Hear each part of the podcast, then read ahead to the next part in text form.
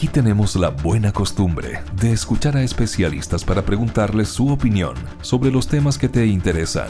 Lo hacemos cada mañana, desde las 7, por Metropolitan 885 FM gobierno ha tildado como hecho de delincuencia común este ataque a los brigadistas en Curanilagüe. Ya hoy día eh, en el reporte de actualidad hablábamos de un hecho de violencia rural, ¿cierto? En la comuna de Lebu. Bueno, esto ocurrió eh, un, poquito, un poquito antes cuando eh, una cuadrilla nocturna de brigadistas forestales, esto ocurrió en Curanilagüe, mientras combatía un foco de incendio la madrugada del domingo, fue atacada. Sí, lo ah, comentamos el lunes también esta noticia eh, de que mm, son personas que estaban combatiendo un incendio. No, no es, uno podría decir... No fue un, fue, un encuentro, entre distintos grupos. Exacto, que uno podría decir tal vez se convirtió en una, una discusión, una, pelea, etcétera. Eran personas que estaban combatiendo, brigadistas, y que además eh, se da cuenta de daño al vehículo, robo del equipamiento. Fue bastante violento. Claro, pues fueron cuatro sujetos además enmascarados y todo eso. Sí, y uno podría recuerdo que lo comentabas tú ese el día lunes, que uno podría eh, tal vez especular que las personas que atacan a los brigadistas podrían estar incluso eh, involucrados en, el incendio. En el foco, en el foco de incendio. Justamente eso es lo que eh, se, puede, se puede desprender, se puede inferir ahí de esta noticia que efectivamente es grave. Em, y bueno, esto también lo relató em, Humberto Toro, que es el delegado presidencial de la provincia de Arauco, em, que finalmente también señaló que hubo daño a, a, vehículo, al daño del vehículo en el cual se, se, se trasladaban.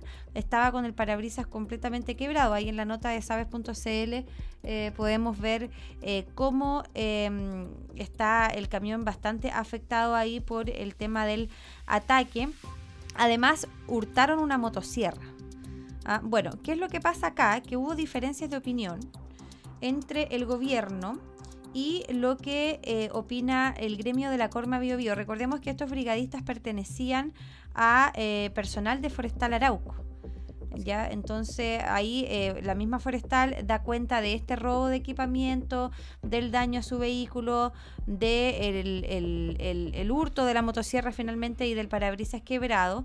Eh, un ataque de las lesiones de las lesiones. el chofer, que, es algo que es bastante eh, complejo también, es una persona. Presentó lesiones leves, pero obviamente existe el, ataque a las personas finalmente, eh, y eso también es lo grave. Bueno, Corma señala que la seguridad del personal es prioridad.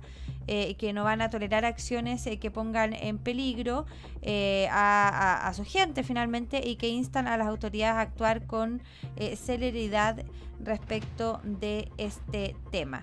Entonces la disyuntiva es que finalmente em, el gobierno tilda de este hecho como una, un tipo de delincuencia común, pero la Corma ve que aquí hay como algunos antecedentes que podrían calificar esto de eh, terrorista.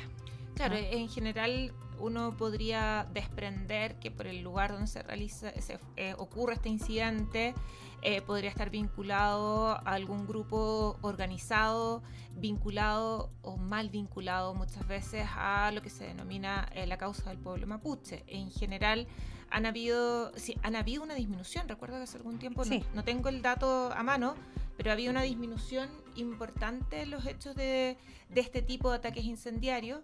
Eh, sin embargo, claramente que cada vez que ocurre algo similar, uno eh, puede estar puede vincularlo o puede eh, sospechar también que tiene que ver con alguna organización más radical del mundo indígena. Claro, al parecer no se encontraron panfletos alusivos, que es como lo que ocasionalmente antes ocurría, al menos con más frecuencia. Vamos a saludar a Alejandro Casagrande, que estaba por ahí en nuestro hall virtual, presidente regional de Corma.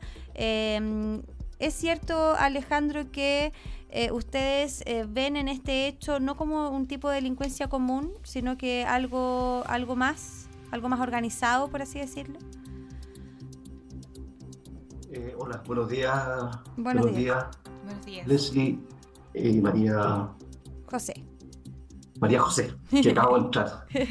Tuve problemas para entrar, así que disculpe y saludar, saludar a todos aquellos que nos están escuchando hoy en la mañana. Un placer estar con ustedes. Muy bien, muchas gracias. Mira, en general, por lo que escuché, estaban hablando del tema de los ataques a, brigadistas, ¿no es cierto? En Curanilagüe. Ah, brigadistas. A los brigadistas en Curanilagüe, sí. Sí, no, eh, claro, ahí fueron atacados. Eh, la verdad es que no tenemos información si está relacionado con organizaciones ah, eh, más grandes, digamos, o, relacionadas con el crimen organizado, que sí están relacionadas, ¿no es cierto?, con el ataque a faena y robo de madera. Acá se, está, se, está investigando, ¿no es cierto? No, no, no, no tenemos, yo por lo menos no tengo esa información. Perfecto. Y eh, respecto eh, de las declaraciones del gobierno que tilda este hecho como delincuencia común, el ataque de los brigadistas ahí en Curanilagüe, eh, a personal que además están combatiendo un foco de incendio en la madrugada del día domingo. ¿Están de acuerdo con estas declaraciones del gobierno y con las medidas que finalmente se han tomado desde la delegación presidencial? O sea, lo que siempre hemos, o sea, primero, yo creo que lo más importante, eh, nosotros ayer estuvimos eh, en el funeral, ¿no es cierto?, del brigadista eh, que falleció, ¿no es cierto?, producto, producto de un incendio. de CONAF. El señor, el señor Juan Sáenz. Claro. Claro. estuvimos ahí con la familia.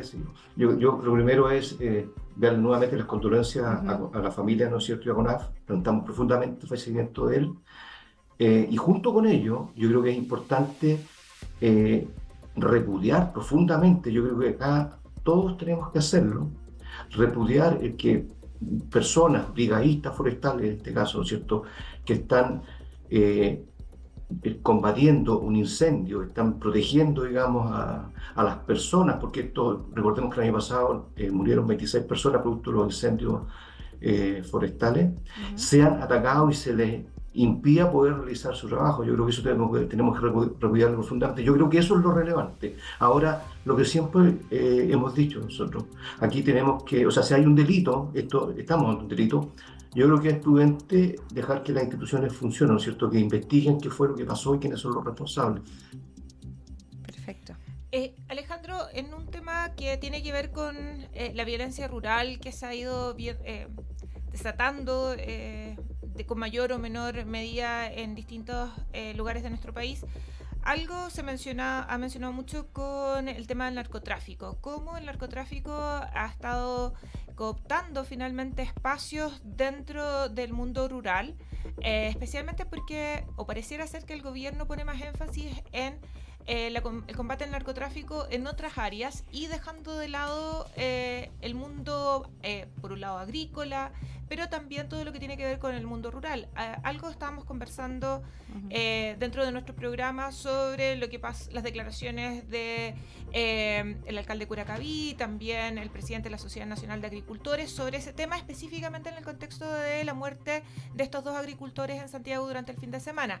Sin embargo, también hay mucho de este mismo tema en lo que es en el sur, no con el mundo agrícola, sino que con el mundo forestal. Lo mencionaba sobre el tema del robo de madera, el crimen organizado. Eh, ¿Qué tan de acuerdo estás con las declaraciones del vicepresidente de la Asociación de Municipalidades Rurales que el mundo rural ha sido un poco abandonado por el gobierno, específicamente con el tema de eh, la lucha contra el narcotráfico? O sea, yo, yo creo que nosotros estamos viviendo, el, país está viviendo una crisis de seguridad, ¿no es cierto? Quedó acá eso, eh, y esa crisis de seguridad está afectando tanto al mundo urbano, ¿no es cierto?, a, a las ciudades, eh, y también está afectando, y yo creo eh, que mucho antes al mundo rural, mm. específicamente. Y el mundo rural, yo creo que eh, no hay que encerrarlo, ¿no es cierto?, o limitarlo solamente al sector forestal. O sea, esto partió allá, poquito año, 1997, con los primeros quemas de camiones, ¿ah? allá por Lumaco. No sé si no, ustedes son muy jóvenes para recordar. No, no, yo ya estaba, estaba trabajando ya en esa época. ya, pero eh, entonces, mira, eh, la violencia rural, por supuesto que no afecta solamente al sector forestal, afecta a todos los actores, a todos quienes de alguna manera vivimos o trabajamos en el mundo rural. Y ahí, por cierto, está el sector forestal, pero también está el sector agrícola. El sector agrícola en, la Araucanía, digamos, tiene que estar trabajando, no sé tienen un programa ahí que le llaman programa de cosecha segura, me parece, porque tienen que trabajar eh, eh, con protección. Las miles de, el, turismo que, que, mira, que se ha perdido, que se está perdiendo en la provincia de Arauco, ¿no es cierto?, por los ataques a, maravillosos emprendimientos que, había, que habían ahí en esa zona. Entonces, lo que quiero decir, eh, el problema de seguridad es complejo. mi opinión es de que todavía faltan algunas leyes, ¿no es cierto?, en, eh, que tienen que tramitarse y salir en el Senado, en el Parlamento, en eso están en, ahora. Eh, y, claro, este crimen organizado que hay en la, zona eh, rural, por lo menos lo que vivimos nosotros en, la, en, yo diría, en las regiones de Biobío, principalmente, ¿no es cierto?, ahí en la provincia de Arauco, también en la provincia del Biobío, en la, en la comuna de Muchén, en la Araucanía, principalmente en la provincia de Mayeco, y ha saltado con mucha fuerza. Como que se ha retirado un poco de, de, Arauco y ha entrado con mucha fuerza en los ríos. Este año, a principio de año, ya eh, tenemos ataques allá en la decimocuarta región. Bueno, es complejo. Eh, yo creo que no basta con los estados de excepción, ¿no es cierto? Eh, que estén, ¿no es cierto?, los jefes de la Defensa Nacional. si nosotros no logramos de que realmente se copie el territorio, ¿no es cierto? Y se detenga a, los, a, estas organizaciones que existen, esto, esto no va a terminar. Sí. Ahí hay un tema eh, sobre el estado de excepción de que pareciera ser que ha sido eh, como una primera medida bastante eficiente en la disminución de este tipo de, de acciones eh, de violencia rural. de hecho, una nota de hace muy pocos días señalaba que estaba refloreciendo el turismo en algunos sectores de la región del Biobío. Pero sin embargo, eh, como bien señalas, eh, ha ido cambiando el lugar y eh, Los Ríos es una de las regiones que está teniendo, está concentrando finalmente muchos de estos actos en los últimos meses si bien el estado de excepción pareciera ser efectivo, ¿cómo, ¿hacia dónde, desde la perspectiva del gremio de ustedes, hacia dónde debería dirigirse la política pública en temas de seguridad para que no dependiéramos de un estado de excepción permanente, porque es algo que uno no, debería de ocurrir, eh, para no depender de un estado de excepción permanente y trabajar eh, hacia una sociedad con menores niveles de inseguridad en este, en este rubro específicamente?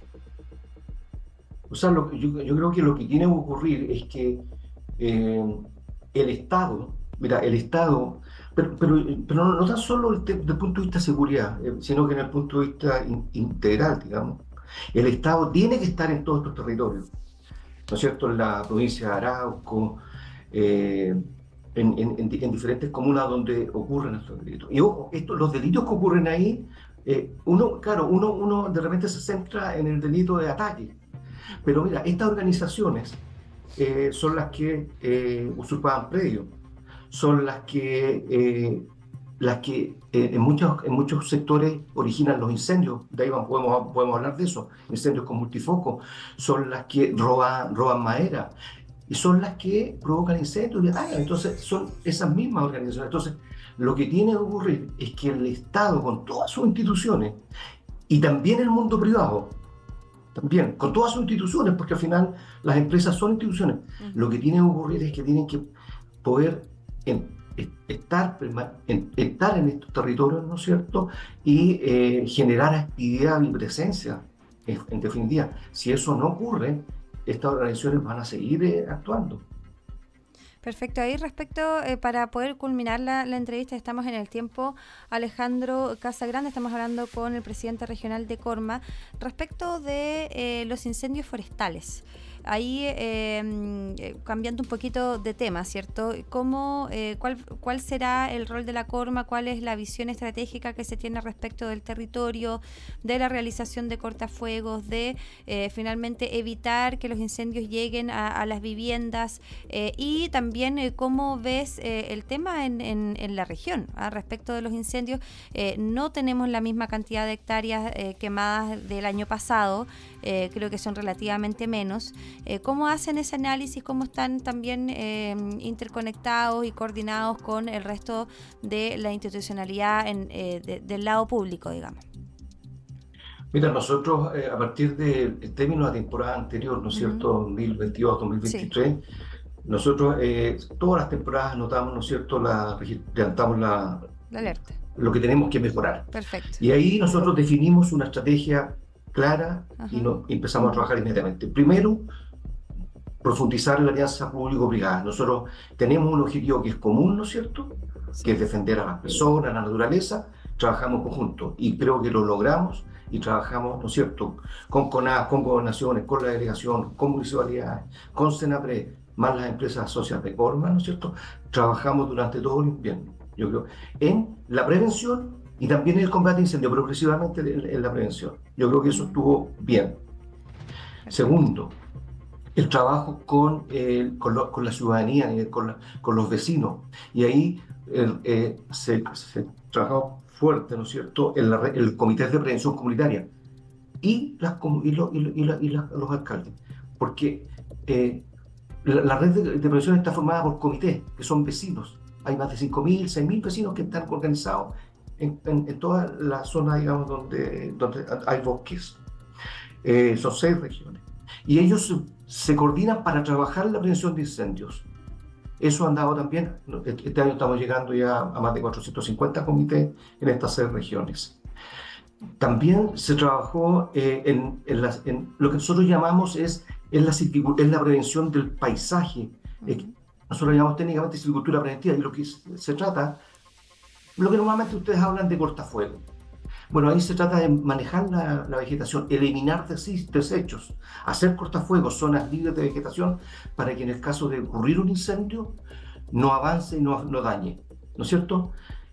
Eh, también se reforzó la estrategia de combate. O sea, hoy ya estamos atacando con mucho más recursos cuando hay un incendio, cosa que funcione el primer ataque y no, no sea grande, no pase a una hectárea, dos hectáreas, que es cuando se pone peligroso un incendio, ¿no es cierto? se potenció el trabajo nocturno con más brigadas nocturnas, nosotros estamos llegando a, más de 40 brigadas nocturnas, con la posibilidad de llegar a 100 en caso de una emergencia, CONAF también está implementando brigadas nocturnas de temporada, y también aumentamos la organización en cortafuegos para poder hacerlo más, más, más rápido con maquinaria. Así que yo creo que todo ese conjunto, hoy día lo estamos viendo en qué, en que sí, efectivamente tenemos un menor daño, eh, una menor ocurrencia de incendios, ¿no es cierto? Eh, en el Biobío estamos hablando de un 44% menos de ocurrencia, con un 62% menos de daño. O sea, el año pasado, a la fecha, 7.888 hectáreas y ahora llegamos 3.000. Pero... Y ahí ¿Me repite la cifra, Alejandro? Mira, en el Biobío llegamos, esto es eh, al, al, 30 de enero, ¿sí? Ya. 731 eh, incendios y la temporada pasada llegamos 1.311. Ah, perfecto. En, en ocurrencia, en, daño, superficie dañada, hectáreas. A la fecha, 3.004 hectáreas y en la temporada pasada, 7.888.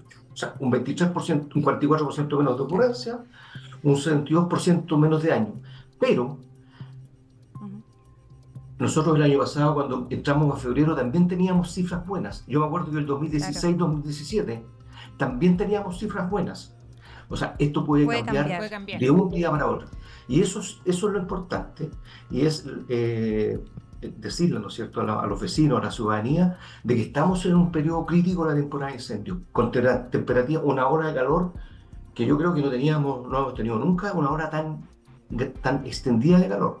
Humedades relativas muy bajas y estamos presencia, vamos a estar en presencia, ¿no es cierto?, en estos días, sobre todo en el Valle Central, de bien. O sea, tenemos que extremar medidas, ¿no es cierto?, para que no se vaya a provocar un incendio.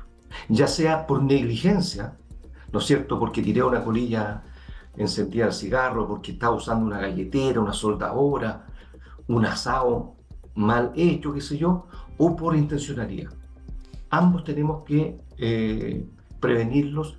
Y en el caso de la intencionalidad, si estamos viendo, vemos eh, algún comportamiento, ¿no es cierto?, que nos haga pensar que algo raro está pasando, bueno, hacer las denuncias correspondientes, ¿no es cierto?, a una bombero, carabinero o, la, o Perfecto, Alejandro, muchas gracias por este análisis. También eh, hablamos de, eh, de, muchas cosas, violencia eh, rural, del ataque de los brigadistas, lamentablemente, y también sobre los incendios forestales. un gusto haber conversado contigo, Alejandro, que tengas un excelente día. ¿no? A ustedes, un gusto estar con ustedes, poder conversando, ¿cierto?, sobre estos temas y saludar a que todos aquellos que nos, nos escucharon. Muchas gracias, nos vemos en otra oportunidad. Metropolitan 885 FM. Somos tendencia bancadas de oposición de la Cámara acusan al gobierno de reiteradas omisiones de información sobre los líos de plata y además eh, sobre las pensiones de gracia. Para poder analizar los efectos que tiene esta misiva, vamos a invitar a Lucas Serrano, cientista político. ¿Cómo estás, Lucas? ¿Estás por ahí? Hola, buenos días. Sí, un gusto estar acá con ustedes. Igualmente, Lucas, por estar tan tempranito aquí, madrugando. Sí, hola Lucas, ¿cómo estás? Hola Leslie, un gusto. Un gusto también, Lucas. Cuéntanos qué te parece esta iniciativa que ha tenido la Cámara, un, tanto innovadora, creo yo, entregar una nota formal ahí al presidente eh, para eh, señalarle las quejas eh, que tienen algunos parlamentarios respecto de omisiones, de falta de transparencia, en particular por el caso de las pensiones de gracia. Recordemos que el subsecretario Monsalve ahí tuvo un impas de que señaló que estas personas no habían cometido delitos graves, por ejemplo esa sería una. Yo no he leído la, carta, debo reconocerlo. Eh, no sé si está disponible para leerla en todo caso. Eh, y también respecto de los líos de plata, yo me imagino se refieren a cuando eh, el jefe de asesores, Miguel Crispi, se negaba, ¿cierto?, a ir a, una de las comisiones señalando que, no sé si era por problemas de agenda, porque no tenía nada que aportar en ese sentido. ¿Qué crees tú, Lucas? Analicemos esta, este tema. Sí, yo creo que tiene que ver precisamente con eh, eh, el, tema de la dificultad que ha tenido la Cámara de Diputados de ejercer su rol fiscalizador frente al Poder Ejecutivo, entendiendo que eh, hay mucho de política también detrás de esto. esto es muy similar a cuando el, eh, la Cámara de Diputados eh, genera un oficio formal al gobierno, le pide una consulta formal y finalmente lo que ellos argumentan es precisamente la falta de predisposición que ha tenido el Ejecutivo eh, y esto va de las bancadas de oposición, incluyendo la ADC, hacia la derecha.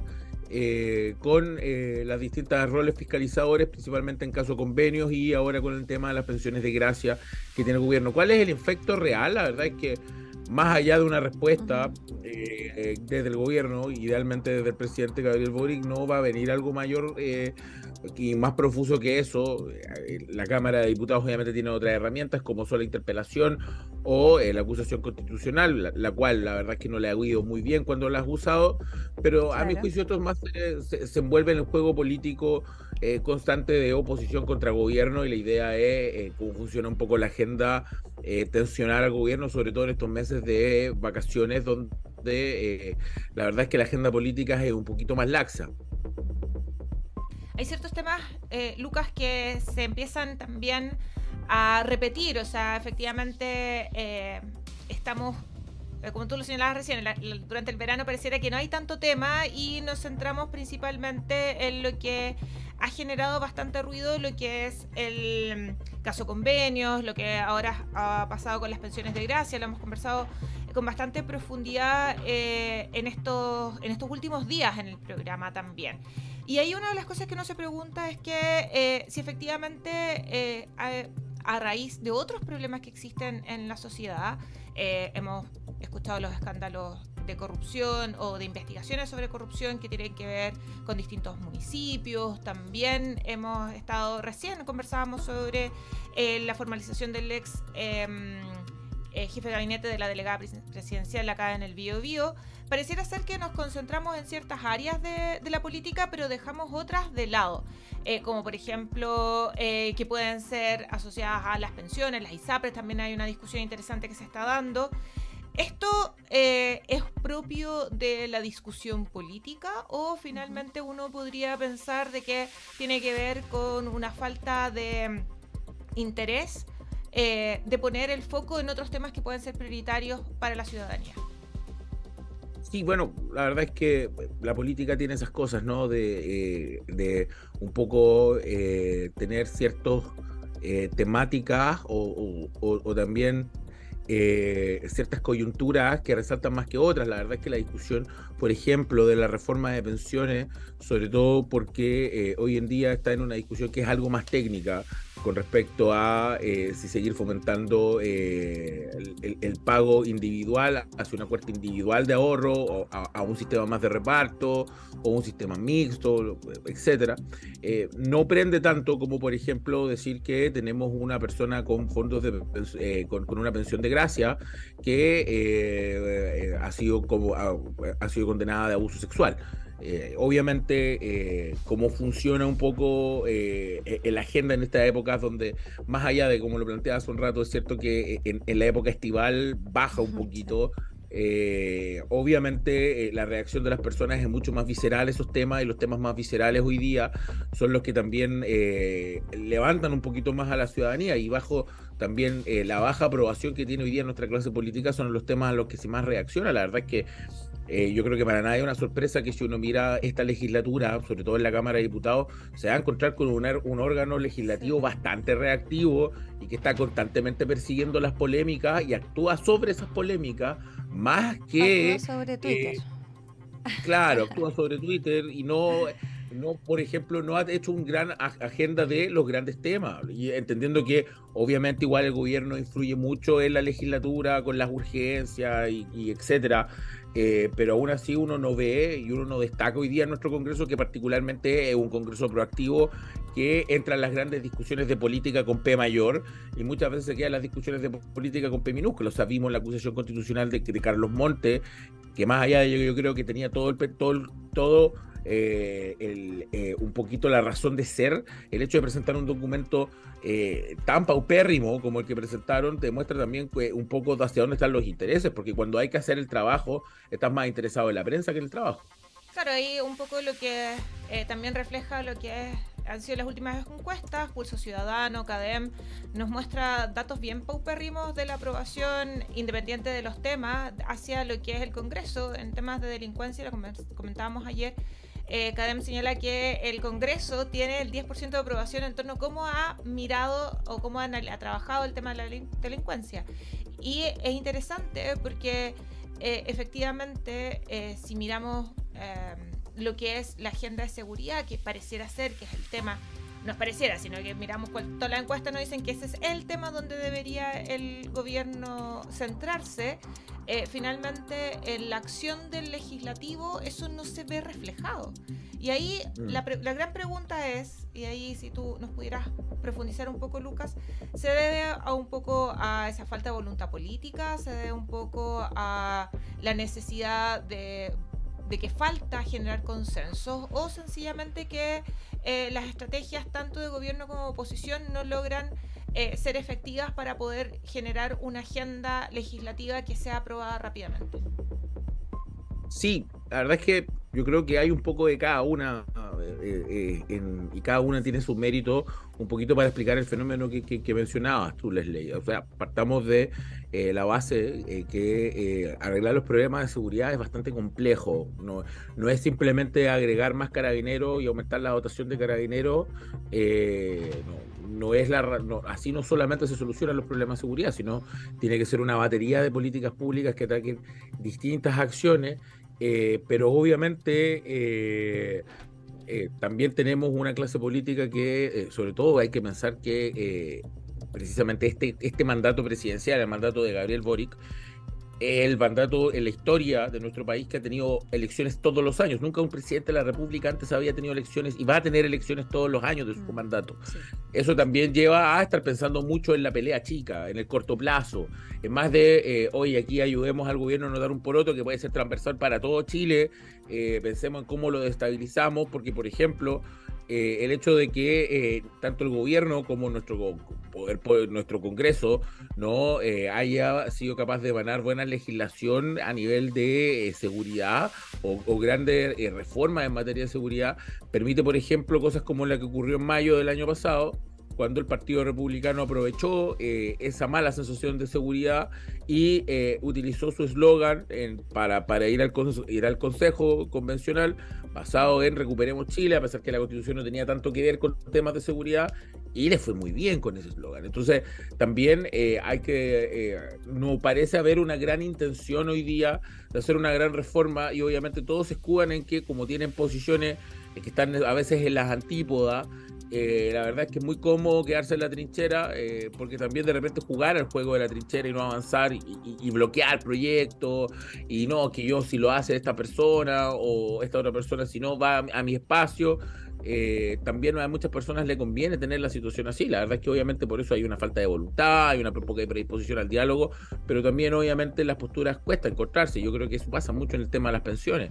El tema de las pensiones, a pesar de que el gobierno ha moderado su postura, la verdad es que eh, parece ser que eh, en el fondo hay dos visiones muy distintas de lo que quiere ocurrir en el sistema de pensiones. Incluso un punto medio parece ser inalcanzable en estos momentos. Entonces, eso que hace que el tema de pensiones, que es a lo menos uno de los temas que si nosotros volvemos a octubre del 2019, más se repetía en estas manifestaciones esporádicas, eh, vemos que hasta la fecha no ha avanzado mucho más allá de lo que hizo el presidente Sebastián Piñera con la PGU. Perfecto, yo creo que se han mirado bastantes puntos respecto de, este tema. Eh, lo cierto es que, eh, bueno, yo tengo otra perspectiva, otra pregunta eh, que hacerte, Lucas, porque ayer Leslie le preguntaba eh, a la diputada eh, Marlene Pérez, ¿cierto?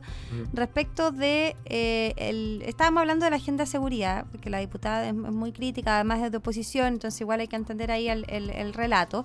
y finalmente, Leslie sacó a la palestra esta encuesta, creo que es de Pulso Ciudadano donde finalmente la gente califica, en el combate a la delincuencia, califica mejor al gobierno que al Congreso.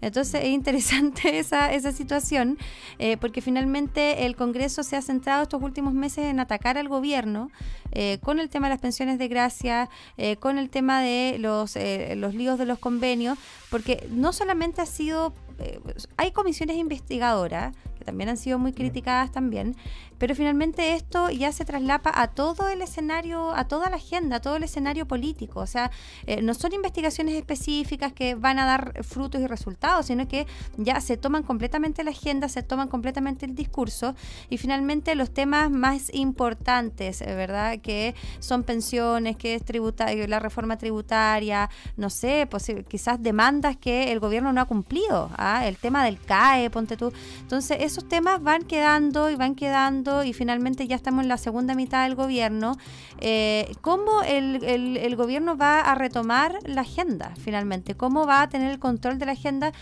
Con el tema de las elecciones, el control de la agenda es mucho más difícil. Tú mismo lo has señalado, ha sido el único gobierno que ha tenido elecciones todos los años. Entonces, no sé si me fui ahí, me cambié un poquito de, tema, pero eh, ese era como interesante ese análisis que me gustaría que tú lo, lo complementaras. Sí, claro, la verdad es que partamos eh, de, esta idea de que, entendiendo que en nuestro sistema, que, es de un presidencialismo reforzado o presidencialista, obviamente el gobierno tiene mucho que decir a nivel de materia legislativa. El gobierno puede poner urgencia, el gobierno tiene veto, eh, el gobierno tiene varias formas de un poquito mover un poquito su antojo. Recordemos que hay ciertas materias que son de exclusiva eh, de exclusiva normativa del presidente de la República. Ningún parlamentario, ya sea senador o diputado, puede presentar materia de esa lógica. Lo que sí es verdad, y entendiendo eso, eh, la verdad es que eh, hasta actual legislatura no se ha destacado por ser un Congreso que eh, logre ser bueno, que, que, que, emane buenos proyectos o buenas leyes, o incluso que logre sacar proyectos, porque la verdad es que muchos se estancan. O sea, las grandes reformas del gobierno están todas estancadas. Entiendo que están en su legítimo derecho los, los y las parlamentarias de estar discrepar con el gobierno, ya sea en reforma tributaria, en reforma de pensiones, obviamente. Eh, pero la verdad es que vemos un Congreso que hoy día no llega a buen puerto, un Congreso que la verdad es que eh, muchas veces, lo que volvemos al punto anterior, se queda en esa pelea chica y además eh, hoy en día, no solamente por las elecciones, sino por eh, cómo funciona la sociedad, y esto yo no creo que necesariamente culpa de este gobierno, yo creo que va a ser un mal de todos los gobiernos que tengamos en el futuro corto eh, y los que hemos tenido también. Es muy difícil el gobierno hoy día controlar agenda. O sea, si vemos el gobierno de Sebastián Piñera anterior, después del estallido social, se acabó la agenda del gobierno de Sebastián Piñera, pandemia, todo lo que uno quiera, pero fue muy reactivo y este gobierno también lo ha sido, eh, pero es más que nada también por cómo funciona la sociedad, por cómo funciona el rol de los medios de comunicaciones, sobre todo los de nivel nacional. Por las redes sociales, ahora, claro. Las redes sociales, el rol de Twitter, el rol de eh, eh, el, rol también de, de, cómo se forman estas polémicas y también el hecho de tener un Congreso tan influenciado sobre eso hace que más que tomar decisiones o más que llegar a grandes acuerdos, hoy día están más interesados eh, en tratar de ser eh, voceros de ese sentimiento, de esa polémica, lo que no se, no se atribuye en, grandes proyectos ni un gran trabajo legislativo, eh, dejando de lado obviamente el rol fiscalizador, porque yo creo que obviamente el rol fiscalizador de la Cámara de Diputados en menor medida lo ha hecho, pero que de repente parece ser con muchas ganas de polémica ese fiscalizador, más que tener un Congreso que sea un aporte en las grandes batallas de de nuestro país. obviamente también hay que, hay que ser críticos. O sea, nadie, eh, las personas que están hoy día en el Congreso son un reflejo de lo que nosotros hemos construido a través de nuestro sistema electoral, a través de lo que nosotros hemos votado, también son un reflejo de nosotros. Eh, pero obviamente eh, detrás de esa crítica hay muy cierto que nuestro Congreso hoy día no está siendo el gran punto de, o el gran espacio de los grandes acuerdos. Ok, muchas gracias por ese análisis, Lucas. Muchas gracias, Lucas. Nos estamos viendo pronto. Ha sido un gusto, que estés muy bien. Buena costumbre es actualidad y opinión con el respaldo informativo de sabes.cl por Metropolitan 885 FM